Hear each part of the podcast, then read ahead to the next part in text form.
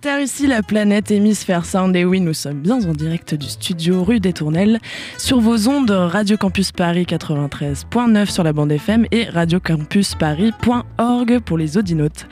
Il est donc 19h et j'ai l'honneur d'ouvrir cette ultime et dernière émission de la saison d'Hémisphère Sound, l'émission qui parcourt les régions méridionales en musique. Au lendemain d'une fête de la musique bien arrosée en ce jour de solstice d'été, avec moi comme toujours mon ami Sylvain Pinault, bonsoir, qui a réussi à retrouver son chemin parmi les méandres de la, de la nuit parisienne. Mhm, c'est ça.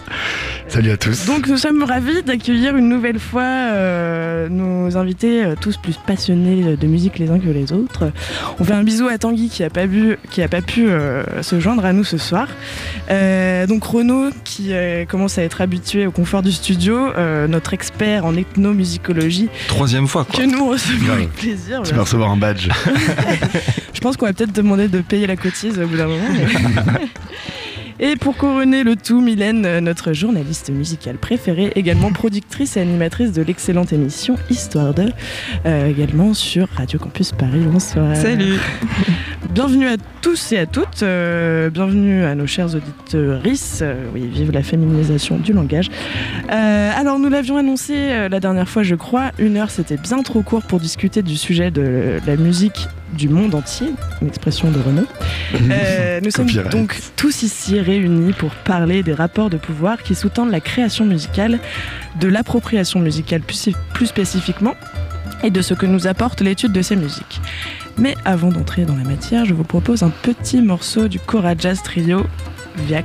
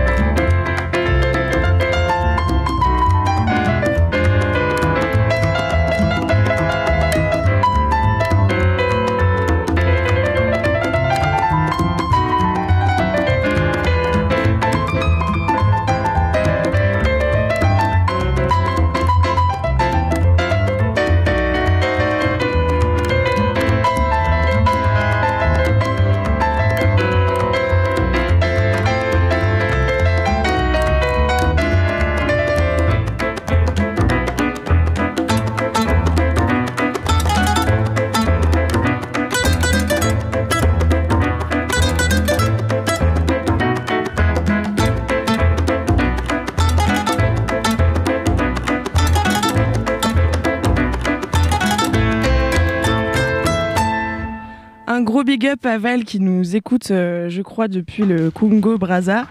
Euh, c'est elle qui nous a fait découvrir ce morceau. C'était donc une reprise, vous l'avez reconnu, de l'immense Paolo Conte, interprété par euh, ces pionniers discrets du jazz afro-européen, le Cora Jazz Trio, qui a d'ailleurs écrit une partition majeure de la France métissée du XXIe siècle avec cette fusion entre jazz et tradition mandingue. Et oui, car autrefois, avant l'arrivée d'Internet et du partage de fichiers, Paris était le point de rendez-vous incontournable des musiciens du continent africain. Euh, s'y côtoyaient notamment Manu Dibango, Tony Allen, euh, Chek Tidiansek, Krelema, Salif Keita, parmi tant d'autres. Et c'est au sein de cette euh, scène panafricaine foisonnante que le pianiste Abdoulaye Diabaté a su créer cette rencontre entre deux univers cousins, mais finalement assez distants, euh, donc les codes de la musique ancestrale et de la tradition des griots, euh, et la liberté du jazz, euh, lui qui était inspiré par Monk ou Mingus. donc voilà, ça va lui apparaître comme une évidence, alors que tous les musiciens ne ressentent pas forcément cette évidence aussi profondément. Et donc notre homme Abdoulaye Diabaté va être très vite repéré et intégré à l'Orchestre national du Sénégal, dont il va prendre la tête. Et en fait, cette institution qui a été fondée en 1982, elle salariait les musiciens euh, pour qu'ils puissent se concentrer sur la recherche et faire évoluer la musique euh, sénégalaise. Parce qu'en fait, euh, à ce moment-là, la musique sénégalaise stagnait un petit peu dans un certain conformisme de reprise de standards et de tubes venus d'Europe, alors que les pays voisins, eux, arrivaient déjà à exporter leurs artistes. Et donc cette démarche de recherche et d'évolution, c'est la base fondatrice du trio, formé autour d'Abdoulaye, qui propose une fusion musicale assez originale, mais qui, on le voit dans ce morceau, reste peut-être assez contradictoire, puisqu'on reprend ici euh, un standard de l'italien Paolo Conte. Enfin, vous voyez peut-être euh, déjà où je veux en venir un petit peu. Euh, finalement, cet exemple nous montre un peu comment la recherche et la création musicale ne se fait presque jamais ex nihilo. Et finalement, s'imprégner de la musique de l'autre, la réinterpréter, cela entre pleinement dans cette dynamique de la création, de la créativité, et de tout temps, il y a toujours euh, un peu aujourd'hui, et notamment dans la pratique de la cover, c'est là que je vais vous amener, et c'est un peu la controverse, euh, puisque, c'est une pratique qui est assez mal vue dans certains milieux musicaux, alors que c'est un, usage récurrent euh, dans dans d'autres univers comme le hip-hop ou la musique électronique. Donc je ne sais pas ce que vous en pensez personnellement chacun. Est-ce que, est-ce que certains d'entre vous peut-être euh, auraient en tête une cover en particulier avec euh, sa petite histoire euh, On n'est pas forcément obligé de, parler de, de, cover branchée. Mm. Mais voilà, moi quand je, cherchais tout à l'heure, j'avais que Is en tête, je sais pas pourquoi. Gros bug. Et j'avais la version dub aussi de, du générique de, Twin Peaks. que je vais vous faire écouter d'ailleurs, on va les mettre en tapis en, en discussion du sujet. Euh, donc voilà, euh, je sais pas, lancez-vous. Je vais mettre mon petit tapis. Je sais pas si vous avez euh, des idées. Je, une, ben après c'est parce que je bosse sur le mix de, cet été, mais une cover peut-être qui me qui est assez parlante et intéressante. C'est celle de The Clash qui reprend Polycentive de Lee Scratch Perry. Et euh, c'est vraiment, c'est une cover. Et sachant que moi, je pensais qu'au départ, pourtant je connais les Scratch Perry, je pensais que le titre de The Clash était le titre original, alors qu'en fait pas du tout. Ok, oui, c'est vrai. Ça. Bah, justement, on écoute un petit peu de, de reggae. Mais ouais, euh, toi, Renaud, t'as. là, j'ai un truc qui me vient en fait, parce que là, là quand tu m'as posé la question, je fais. ouais, j'ai vu ta tête. J'avais pas préparé ça, mais euh, en fait, là, il y a, y a, pas longtemps, j'ai pas mal, euh, j'en ai parlé à la dernière mission, préparé un mix sur des labels ougandais, des labels électroniques. Et du coup, j'ai vachement digué Bandcamp sur plein de groupes ougandais. Et je suis tombé sur un, un, projet qui a été fait en Ouganda il y a vraiment pas longtemps. Où en fait c'est des, euh, je crois que c'est, euh, comment on appelle ça, orphans. En français, c'est euh, des orphelins. Ou en fait qui, qui, vivent dans un centre et qui font des reprises. Et ils font une reprise de Sigur Rós mais en mode, je sais pas si vous voyez Sigur Rós, ce groupe islandais super bien, et où ils font une reprise hyper magique, hyper un peu comment dire euh, c'est des enfants, donc il y a un peu de, des fois des, des notes un peu fausses ou tout ça, mais franchement c'est c'est assez fou. Je pensais vraiment pas trouver une reprise de Sigur, Siguros euh, euh, en, en, diguant l'Ouganda.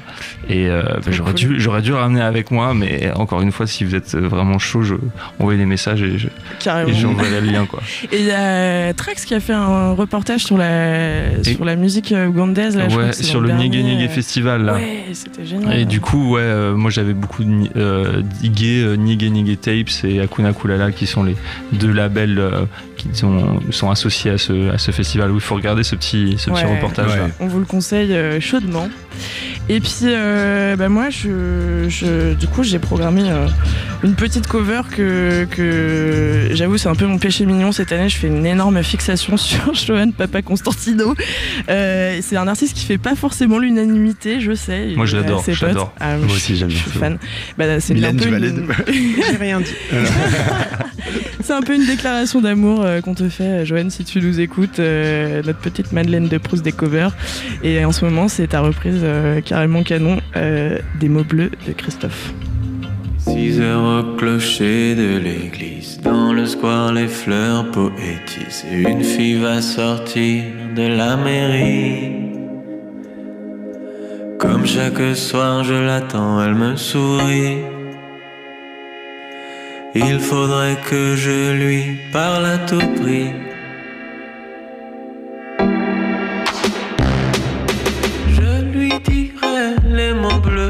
Les mots qu'on dit avec les yeux. Parler me semble ridicule. Je m'élance et puis je recule devant une phrase inutile qui briserait l'instant fragile d'une rencontre. D'une rencontre. Je lui dirai les mots bleus, ce qui rendent les gens heureux. Suis peut-être démodé. Le vent d'hiver souffle en avril. J'aime le silence immobile d'une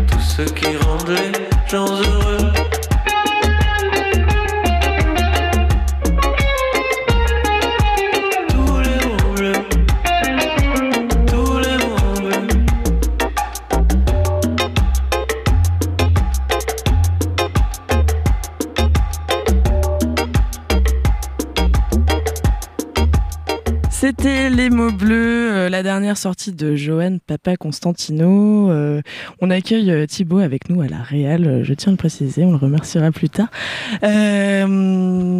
Donc voilà, une cover de, du chanteur Christophe, sortie il n'y a pas très longtemps. Et je crois que vous aviez envie de nous parler un peu, de creuser un petit peu le sujet des, des samples. Ouais, parce qu'au-delà des, des covers, donc une cover c'est souvent quand même crédité, on est au courant du morceau original. Alors que les samples c'est souvent un peu plus compliqué, et euh, voilà, notamment en- dans les musiques euh, voilà, un peu traditionnelles ou les musiques euh, en Afrique, il y a pas mal de choses qui ont été samplées. Moi je pensais un peu à Sol Makossa, le- l'exemple voilà, ultra connu, samplé par Michael Jackson et ensuite par Rihanna, et aussi par un, quelque chose que j'avais découvert cette année là en creusant les musiques du Congo, un, morceau de Babatunde Olatunji qui avait été samplé par Gainsbourg sur un de ses premiers albums, mais vraiment tel quel. Enfin, c'est même pas samplé là, c'est. Il a mis l'instru, il y a aucun, aucun crédit euh, sur la pochette. J'avais trouvé la pochette euh, opus et alors moi tu te dis bon, voilà, c'est un peu, un peu abusé. Je pense qu'aujourd'hui, ce serait un peu plus compliqué, mais euh, de faire ça. Et euh, toi, t'avais une histoire aussi par rapport à, à Ah un ouais, une histoire un peu plus récente, mais qui a quand même déjà, je sais pas, peut-être 20 ans. En fait, Moby, donc le musicien très connu, avait sorti l'album Play en 97-98, je pense. Je crois que c'était un des- mon premier CD d'ailleurs. Ben, moi, c'est, je pense, l'un des albums que j'ai le plus écouté quand j'avais genre 10 ans. J'adorais. premier cadeau. euh, J'a- J'adorais. Et le, le, en fait, le, moi, je travaille pas mal au centre euh, de, de, de recherche en ethnomusicologie, qui est situé à Nanterre. Et j'ai un de mes amis, euh, bah, je, je, je- je le cite là, c'est Romain, je, lui- fais un petit coucou, qui en fait euh, archivait des sons de Nouvelle-Calédonie qui ont été euh, collectés par euh, Jean-Michel Baudet, que je salue aussi, et qui est un, anthro- un ethnomusicologue. Et en fait, il écoutait les, les archives là, et d'un coup, il se rend compte qu'il connaît une chanson, enfin, genre, qu'il l'a déjà entendue plein de fois.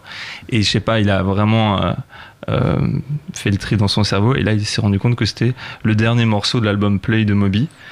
Et que, en fait, Moby avait récupéré le son et avait juste mis de la reverb, mais l'a passé tel quel en fait. Il a même pas samplé dans le sens où, où en mode hip-hop où tu prends 5 secondes et tu le mets en boucle et où tu le dé- déformes voilà, un tu peu, cut. euh, ouais. euh, où c'est limite plus plagiat. reconnaissable et c'est arrivé Mm. hyper souvent ça j'imagine enfin ouais c'est sûr et euh, là là c'est vraiment euh, tel quel et euh, du coup ça a été découvert.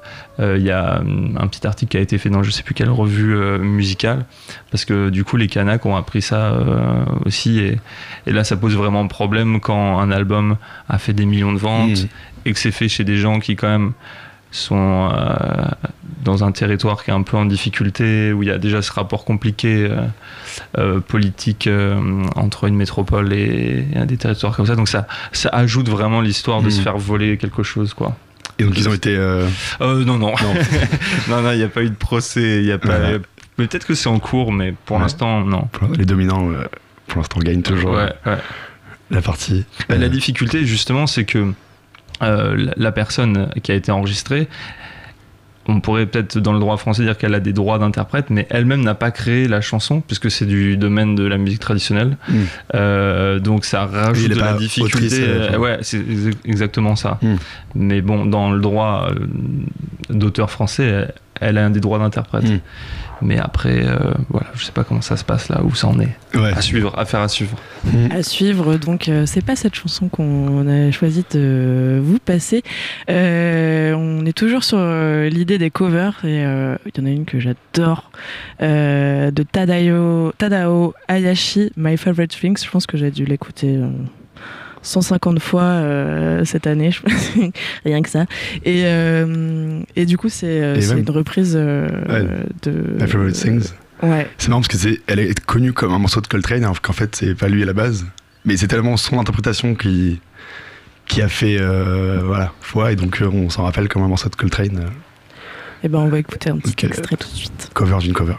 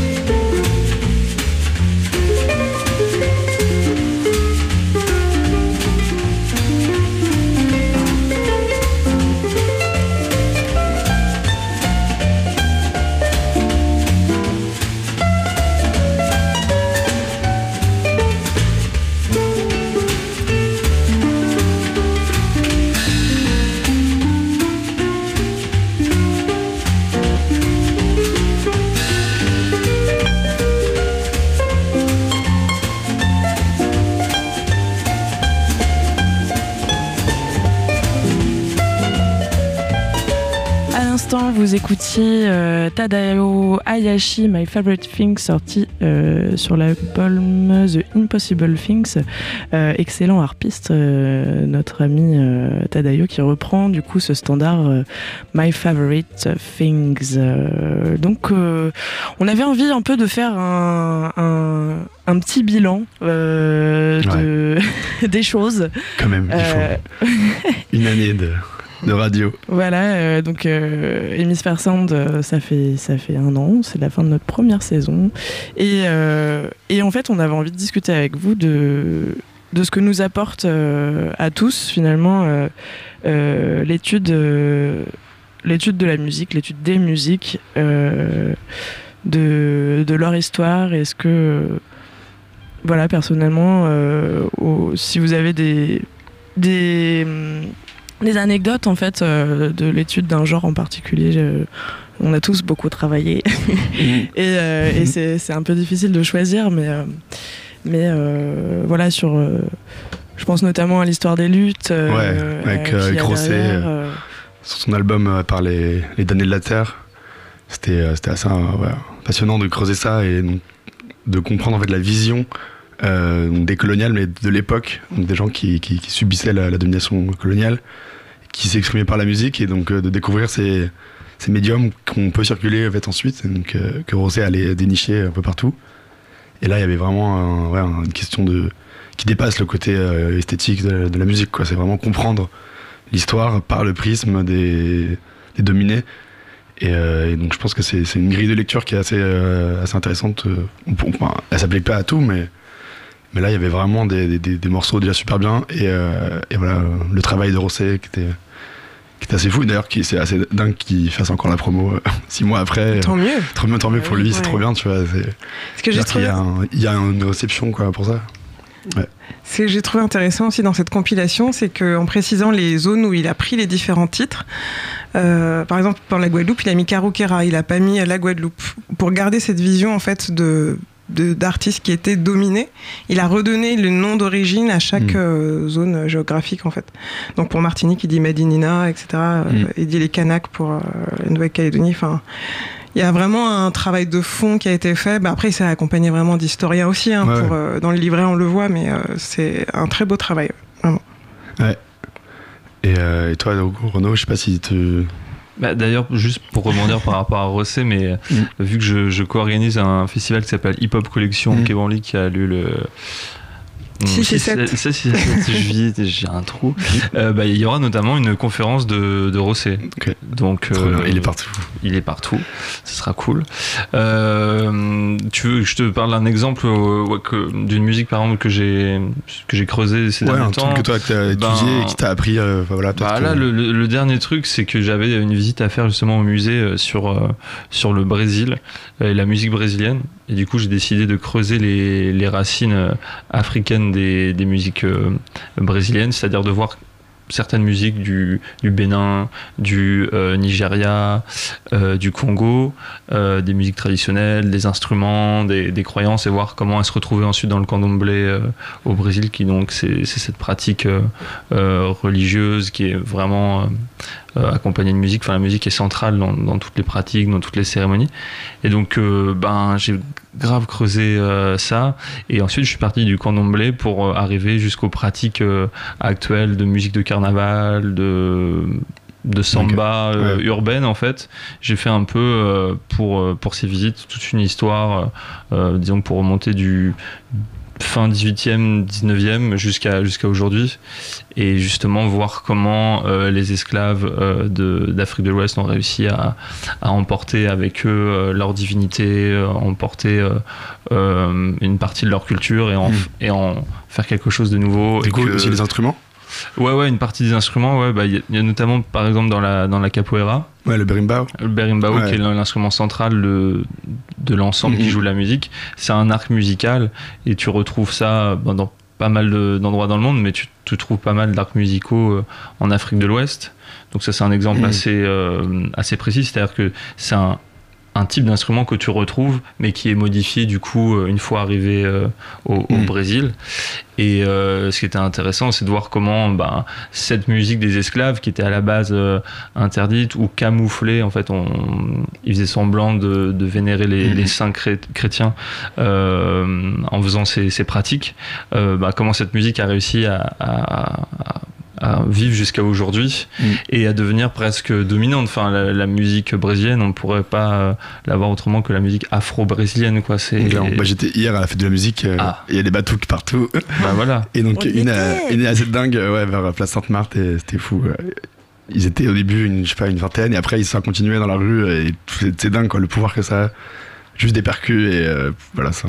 Et c'était vraiment des percus. euh, ça vient de la tradition euh, africaine quoi. Et en fait, le grand spécialiste du candomblé, qui était un Français qui s'appelait Pierre Verger, qui en fait était un ethnologue, euh, photographe, il avait plein de, plein de casquettes, très grand photographe, qui a vraiment documenté ses, ses pratiques. Je regardais un documentaire où il disait que finalement, euh, même s'ils ont été euh, humiliés, euh, dominés, enfin qu'on leur a fait subir toutes les pires choses, ils ont réussi à, garder ces, richesses en fait culturelles qu'ils avaient et à transcender ça. Et en fait, maintenant, à comment dire, à, c'est-à-dire qu'il y a plein de gens, même des blancs ou n'importe quoi, qui viennent dans les pratiques de candomblé et c'est eux qui leur enseignent du coup ben, des manières de vivre, des manières de voir le monde, de se soigner, Mm. de, de se connecter avec euh, l'au-delà. Donc, c'est, en fait, ils disaient qu'en quelque sorte, ils ont, ils ont gagné, même si bon, euh, les, les injustices sont toujours euh, présentes, c'est pas si loin que ça, euh, l'esclavage, mais euh, d'une certaine manière, euh, ils ont réussi à, à comment dire, Ah ouais, à, à garder une euh, certaine fierté et à, voilà, transcender toutes les, tous les obstacles et toutes Mm. les difficultés. Et la culture est toujours vivante aujourd'hui. Ouais, c'est ça. euh, Et on va embaucher euh, Renaud Brizard euh, pour la prochaine Notre conseiller sound. éditorial. J'ai fait simple là, j'ai un peu Oui, fait des bah, raccourcis. C'est- mais- c'est- ouais, ouais, bah, j'ai étudié aussi euh, ces, ces questions-là et euh, c'était un bon résumé. Ah bon, bah tant mieux. Bravo. du coup, euh, je nous ai pioché un petit morceau euh, qu'on avait passé dans notre euh, émission dédiée euh, au Brésil. C'est donc toujours dans cette idée de, de musique euh, créole et des métissages euh, entre, euh, entre les différentes régions. C'est un, duo entre le groupe Trio Mokoto et euh, le grand euh, trompettiste Dizzy Gillespie. Euh, un morceau qui s'appelle Samba. On écoute tout de suite sur Radio Campus Paris.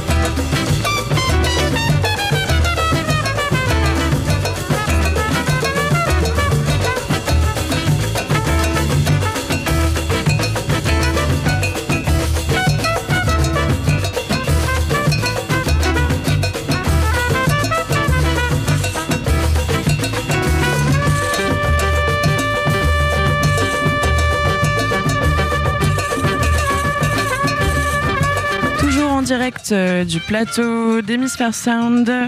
Euh, je reviens vers mes invités. On a Thibaut qui, euh, qui vient de s'attabler euh, dans le studio avec nous.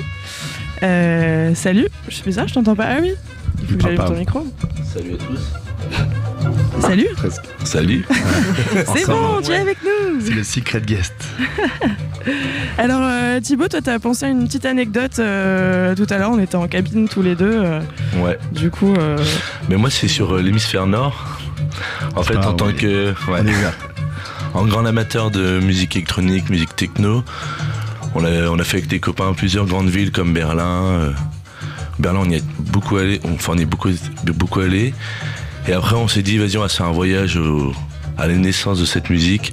On a été à Détroit avec euh, tous mes amis. Et en fait, il y avait un peu euh, ce truc du. euh, moi, je m'attendais, j'avais le fantasme d'une fête foraine immense dans, dans cette ville. Je m'étais pas non plus trop renseigné sur euh, l'histoire de cette ville. Et en fait, quand on est arrivé là-bas, on a à la douane déjà, le- la police nous a dit mais qu'est-ce que vous venez faire ici? Il n'y a plus rien à faire. Alors que moi, j'étais de- dans ma tête, c'était bah, bien sûr qu'on va écouter de la musique techno, on va, on va aller à la recherche des pionniers. Et le mec euh, comprenait pas vraiment pourquoi on était là. Et c'est vrai que fait, euh, je me suis intéressé euh, du coup, enfin j'ai lu beaucoup de bouquins après ce voyage-là, notamment Pierre Eville qui a sorti un super bouquin qui s'appelle Le Détroit Sampler. Il est un petit peu dur à, à manger, mais les références elles sont vraiment superbes. Il a aussi fait beaucoup de bouquins sur le rap. Et en fait, c'était aussi, euh, enfin cette recherche, c'était aussi une façon de comprendre euh, aujourd'hui la ville de Détroit, comment, euh, parce qu'on a cette, image de, on pense souvent en musique électronique, on parle de, techno de Détroit. Sauf qu'à Détroit, il y a peu de clubs encore. Enfin, il y en a quelques-uns, mais il y a vraiment très peu de clubs par rapport aux autres villes. Enfin, par rapport à Paris, par exemple, ou à d'autres capitales, ou à même des villes moyennes. Ça revient un peu, non? Je crois. À Détroit, Ouais, mais ré- récemment, là, je crois que depuis un an ou deux, euh, oui, mais en fait, c'est, ça reste. euh, ouais, tu trouveras plus facilement un, un artiste de Détroit à Paris Oui, qu'à ouais. Détroit. Je prends l'exemple de Jeff Mills Mm. ou euh, Derek May, Carl Craig. Ces mecs-là, ils jouent. euh, tous les festivals. Vraiment beaucoup plus euh, en Europe qu'aux États-Unis. Mm. Et euh, je me suis un peu perdu. mais non, mais en fait, c'était aussi comprendre un petit peu bah, le qu'est-ce qui avait fait, fait de cette ville une ville avec, euh, enfin, où ça se passait très bien à l'époque de Motown et tout. Ouais, ouais. Qu'est-ce que nous on en garde comme souvenir et qu'on associe à ça? Et en fait, la différence entre euh, ce qu'on pense de, ce- de cette ville et en fait euh, sur le terrain, on voit que c'est une ville encore qui est un petit peu en faillite et qui a encore du mal à se relever. Et donc du coup, voilà, c'était un petit peu. Je crois qu'ils essayent justement de capitaliser un peu sur ce que, le côté le tourisme de la techno, ouais. mais ça, ça reste assez, euh, Mais en fait, c'est- embryonnaire. En fait, ce ce qui est un peu compliqué, c'est que moi, quand je suis allé, quand j'ai été à Détroit, il y a euh, les gens qui vont en club, ce sont des, des blancs, euh, classe moyenne ou classe élevée, et en fait, euh, c'est pas vraiment une, enfin, c'est- pas une musique populaire en fait. Mm. Et du coup, euh, nous en tant que blancs européens, on, on va à Détroit pour chercher cette musique techno. Et en fait, eux, ils sont déjà à quelque chose qui est autre, Mm. plus dans du, du rap. Ouais. Donc euh, c'est assez étonnant Donc, en fait euh, l'idée qu'on se fait d'aller dans un Ouais, dans une ville en, en cherchant une musique qui est plus d'actualité en fait. D'accord, merci beaucoup Thibaut. Euh, la musique euh, nous fait voyager, la que, musique ouais. nous fait réfléchir et nous amène à une introspection. Tu veux intervenir? Moi je voulais Bah, demander à Mylène, ouais. si tu avais une expérience euh, un peu marquante. vraiment, l'un euh, yes. Marquante, oui, j'ai. euh, en fait, euh, c'est vrai que cette saison, j'ai eu l'occasion de rencontrer Blick Bassi et la saison dernière, Loïs Zongo. Euh, et du coup, les deux m'ont apporté vraiment. Enfin, quelque chose que je ne savais pas sur les musiques du, Cameroun notamment, à savoir que Blick Bassi, dans son, bah, d'ailleurs dans la majorité de sa discographie, chante en langue bassa, Euh, que Loïs Zongo pratique l'akoutouk. L'akoutouk, c'est des, percussions euh, aquatiques qui sont euh, héritées en fait d'une pratique ancestrale qui se transmet seulement de mère en fille. Et les deux m'ont appris déjà des choses tout simplement sur le fait qu'au Cameroun, il y a une centaine de langues qui, sont parlées, que chacune correspond à une, ethnie bien précise. Et aussi que Blick Bassi nous a dit, c'est qu'en fait, la langue bassa est en train de, se perdre du fait que la jeune génération ne la pratique pas. Et le fait que lui le revendique dans ses euh, chansons, c'est assez, euh, assez significatif. Et la même chose pour Loïs Zongo qui finalement m'expliquait que c'est une pratique qui se perd énormément du fait des jeunes générations qui ne s'y intéressent absolument pas. Et le fait pour elle de le montrer, euh, de le montrer notamment ici, elle, était programmée à Jazz sous les pommiers l'an dernier, c'est aussi une façon de, transmettre et de faire perdurer finalement des pratiques musicales. Euh, et ça montre aussi beaucoup de l'évolution finalement des, des sociétés au Cameroun. Oui, c'est très vrai. ça on retrouve ça, euh, enfin cette euh, dynamique euh, de d'utilisation de, la musique comme moyen de, de faire perdurer euh, une tradition, des cultures. euh, c'est un schéma qui, qui se retrouve Mm. assez souvent. Je, peux- je, je voulais juste euh, te poser une petite question sur les percussions aquatiques parce que j'adore les tambours à eau euh, qui sont plus euh, utilisés dans la région d'A- d'Asie du Sud-Est. Et euh, du coup, tu t'en as vu un petit peu les Alors oui, elle nous a fait une démonstration. Alors tout se fait vraiment avec le corps et les mains. Et ce qui est assez impressionnant, c'est que c'est tout le corps qui est utilisé et l'effet est vraiment magnifique. Mais c'est vraiment euh, époustouflant et euh, c'est assez puissant de voir qu'avec euh, la seule puissance de son corps, ce qu'on peut faire. Et c'est vraiment, elle nous a fait une démonstration à la piscine de Montreuil. J'ai oublié le nom de cette piscine qui est assez magnifique d'ailleurs. Enfin vraiment, je, vous invite à la voir. Elle tourne, je sais pas si elle tourne encore cette année, mais l'an dernier elle a pas mal tourné. Mais vous tapez Loïs Zongo et vous pourrez trouver la koutouk. C'est une pratique qui est vraiment, moi j'ai trouvé époustouflante. Ben, on ira voir ça.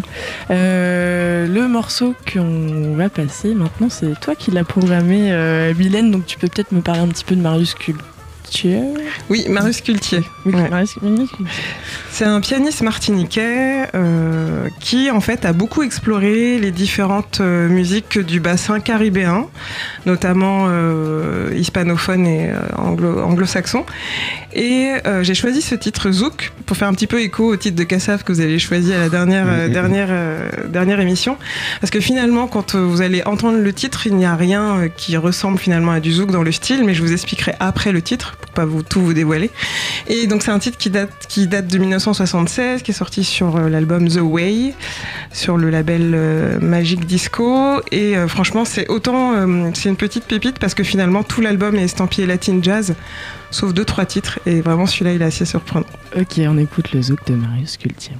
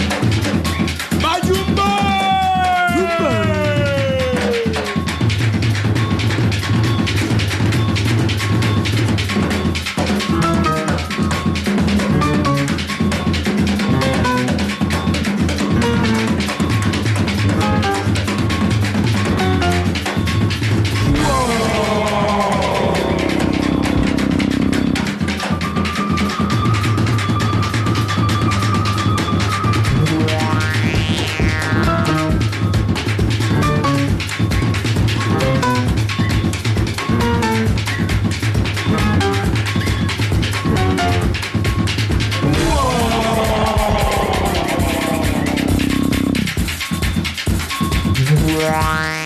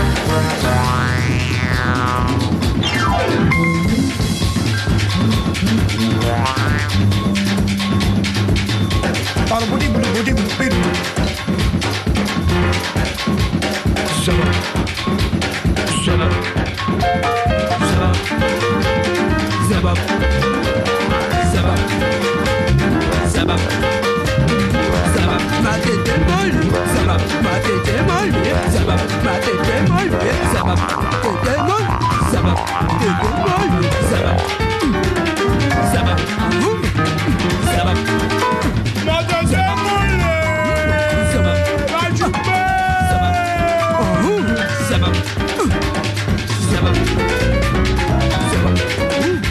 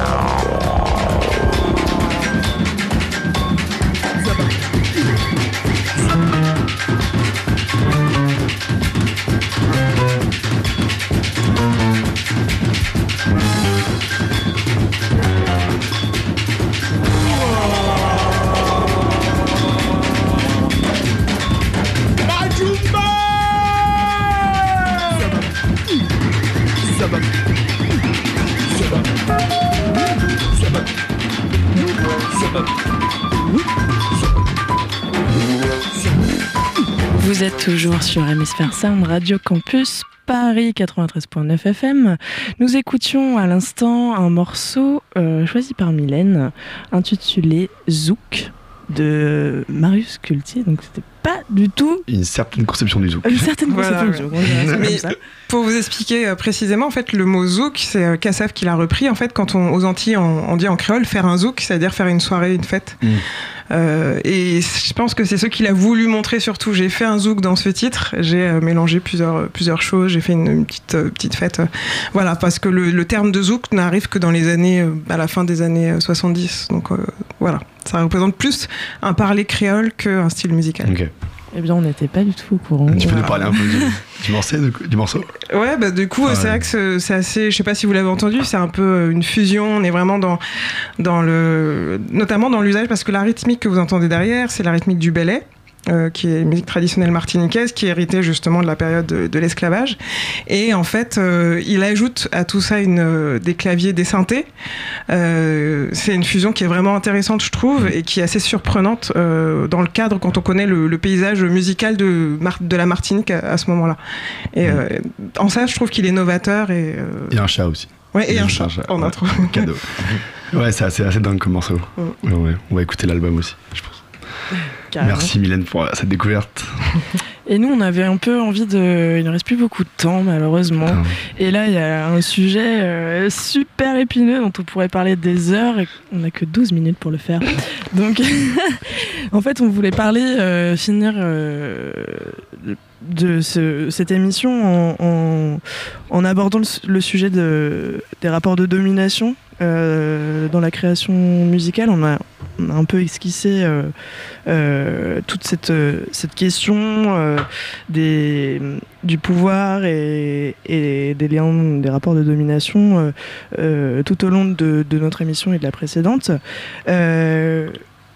Sylvain on- on- et moi, on réfléchissait euh, sur comment, euh, parce qu'en fait, on les retrouve dans toutes les couches un peu de, de la création à la diffusion euh, musicale et on essayait en fait de différencier, de- d'identifier ces, ces rapports-là. Est-ce que c'était de l'ordre parfois du du, du néocolonialisme, de l'appropriation culturelle, comment on, on se dépatouille un petit peu de, euh, dans, ce, dans ces questions-là. euh, voilà, je sais pas euh, si vous avez envie de, de, Ouais, de c'est lan- ça, en vous lancer sur ce. Peut-être voilà, après euh, avoir étudié ça euh, pendant, pendant toute l'année, euh, on a une vision un peu plus, plus précise et, et donc on arrive à, à séparer en fait les, les choses, surtout les, les rencontres entre cultures. parfois, je sais pas, on a, on a parlé aussi du, du Gnawa, de genre de, de cultures qui sont. donc ça, il y a un rapport de, de force, mais qui est. qui est pas occidental, enfin qui est pas l'Occident contre, genre c'était la, la culture arabe qui a qui dominait les esclaves euh, noirs dans le sud euh, du, du Maroc et, et dans le sud de la Tunisie aussi qu'elle avec le Stambéli et qu'on a étudié on a étudié et donc là c'est il y a un rapport de force mais qui est, euh, qui est différent Les Euh, rapports de force ouais, se, se font à tous les niveaux Voilà. et, euh, et à toutes les échelles en fait. On n'est pas, euh, on n'est pas forcément Pareil, toujours dans des rapports ouais. Occident euh, ouais unilatéraux et voilà, c'est vraiment quelque chose de multidimensionnel euh, Mm. dans, dans la musique. euh. ouais, on avait, on a eu plein d'exemples en fait. ouais Madagascar aussi pas mal de choses à la Réunion enfin tu vois en fait en, en creusant on se rend compte que c'est quand même très complexe mais voilà on arrive un peu à, à démêler tout ça je sais, je sais pas Samilienne avec, les émissions que tu fais sur Histoire 2 euh, Sur- si on a constaté des rapports de force Ouais, ou, enfin, du coup, euh, j'imagine tu, tu fais un truc sur le, enfin, son émission, c'est l'histoire des musiques Ouais. noires. Euh, tu, tu dois quand même rencontrer ça assez souvent dans l'histoire. dans l'histoire, ouais. Ouais, c'est c'est un peu compliqué, sachant que déjà, bon, on a eu du mal, déjà, euh, j'ai eu du mal à me dire, on fait de l'histoire des musiques noires. Mm. Déjà, la musique noire, ça veut dire beaucoup de choses. Euh, finalement, pas tant que ça, puisque vu qu'on explore finalement, quand on regarde les zones géographiques des styles musicaux qu'on a pu explorer, euh, ce sont finalement des dominés, pour reprendre les termes que vous avez utilisés Mm. tout à l'heure, qui ont repris le dessus par la musique. Mm. Donc, euh, on n'a pas eu, on a, on a eu un rapport de force inversé, peut-être, on peut, on peut le dire de cette, euh, de cette façon. Euh, mais sinon, euh, non, je, je crois qu'on l'a pas constaté. On n'a pas constaté ça. On a constaté la notion de, de créolisation, mais pas finalement ce rapport de force. Mais encore une fois, c'est parce qu'on fait l'histoire des musiques noires. Mm. C'est- Je sais pas, c'est assez complexe aussi. euh, Ouais. Et toi, Renaud, euh, je sais que tu pas mal avec des enregistrements euh, Ouais. de, de musique euh, donc, qui sont forcément faits, enfin souvent faits par des musicologues ou des chercheurs Mhm. euh, occidentaux. Ouais. Et est-ce que voilà, cette question se pose euh, Bon, moi, le, le truc, c'est que euh, je travaille donc dans des cadres assez précis où en fait on invite des musiciens, par exemple au musée du Quai Branly, à créer à partir du, du fond audio du musée. Mais c'est dans un cadre assez euh, restreint, c'est-à-dire qu'en fait, nous, on a les droits de diffusion des morceaux dans, dans l'enceinte du musée, et euh, du coup, c'est pas dans un but commercial, en fait, c'est des manifestations qui sont gratuites. Bien sûr, les musiciens qui y sont invités sont payés. Mm. Euh, mais disons que euh, si jamais ils voulaient sortir un, un morceau qui a été produit à partir d'un sample, d'un morceau qu'on qu'on aurait, euh, là c'est une autre démarche. Euh, il, faudrait euh, comment dire donner les droits aux musiciens qui ont été enregistrés ou aux collecteurs, mais c'est vraiment très compliqué parce que par par exemple, comme je disais tout à l'heure, des fois un collecteur a enregistré dans telle communauté une berceuse. Et en fait, euh, retrouver la personne qui a été enregistrée il y a 20-30 ans, Mhm. c'est pas forcément facile. Euh, je sais pas, euh, il y a des questions comme si par exemple Moby donnait tout l'argent qu'il a eu là pour, pour le morceau. Euh, ça représenterait beaucoup hein, parce que l'album il a été vendu énormément. Euh, les collecteurs ils se posent ce genre de questions. Qu'est-ce que ça ferait de- dans une communauté d'un coup que des millions arrivent? Euh, Enfin, c'est des questions qui sont hyper compliquées en Ouais. fait. Mais bon, do- donc du coup moi dans mon cadre de, de travail c'est hyper Tu vois, réglementé et on fait hyper gaffe justement à mettre en valeur tout ce qui a été utilisé. Moi, c'est en fait c'est mon rôle en vrai Mm. de dire que ben voilà cette track vous, vous- vous captez peut-être pas, mais en fait, il y a un son euh, qui a été fait dans tel pays, euh, et je donne le plus d'infos possible euh, Mm. par différents moyens, en fait, pour que le public ait accès à ça. Ouais. Mais c'est différent d'une industrie où on va essayer de masquer ça, où on va essayer de ne pas clearer les droits, Ouais. parce qu'en fait, aujourd'hui, c'est très dur de faire des, des morceaux qui euh, qu'on sort sans clearer les droits. Enfin, Mm. ça se retrouve facilement, en fait, maintenant, avec les algorithmes et tout. Puis tout le monde est en train de chercher l'origine des samples tout le temps sur tous les morceaux voilà, qui sortent de, de rap, qu'il arrive, par exemple, tu te fais cramer ou euh, de- assez vite. d'électro. Mais je veux dire, moi c'était par rapport aux enregistrements de, de- de- Ouais. du coup Ethnomusicology. Euh, à, à- l'époque, il y avait une vision peut-être un peu plus, euh, tu vois, euh, universelle, enfin de, de découvrir les, les- les cultures du monde, mais avec un prisme quand même très très occidental. Euh, et du coup, ces enregistrements sont là, ils font partie du, du patrimoine de l'humanité, mais ils ont quand même, ils sont la propriété, euh, notamment d'un label euh, allemand, je sais plus, Dutch, Dutch Gramophone. Non, je sais plus. si Alors, euh, bah, ce qu'il y a, c'est qu'il y a plein de, il y a plein de cas différents. Alors, qui se dans un pour- cadre, tu vois. pour te répondre, j'ai essayé de te répondre alors qu'il reste pas beaucoup de temps, ouais. mais en gros, euh, certains, certaines maisons de disques ont commencé à enregistrer des musiques à travers le monde euh, très très tôt, dès le début du 20e, et à commercialiser ça.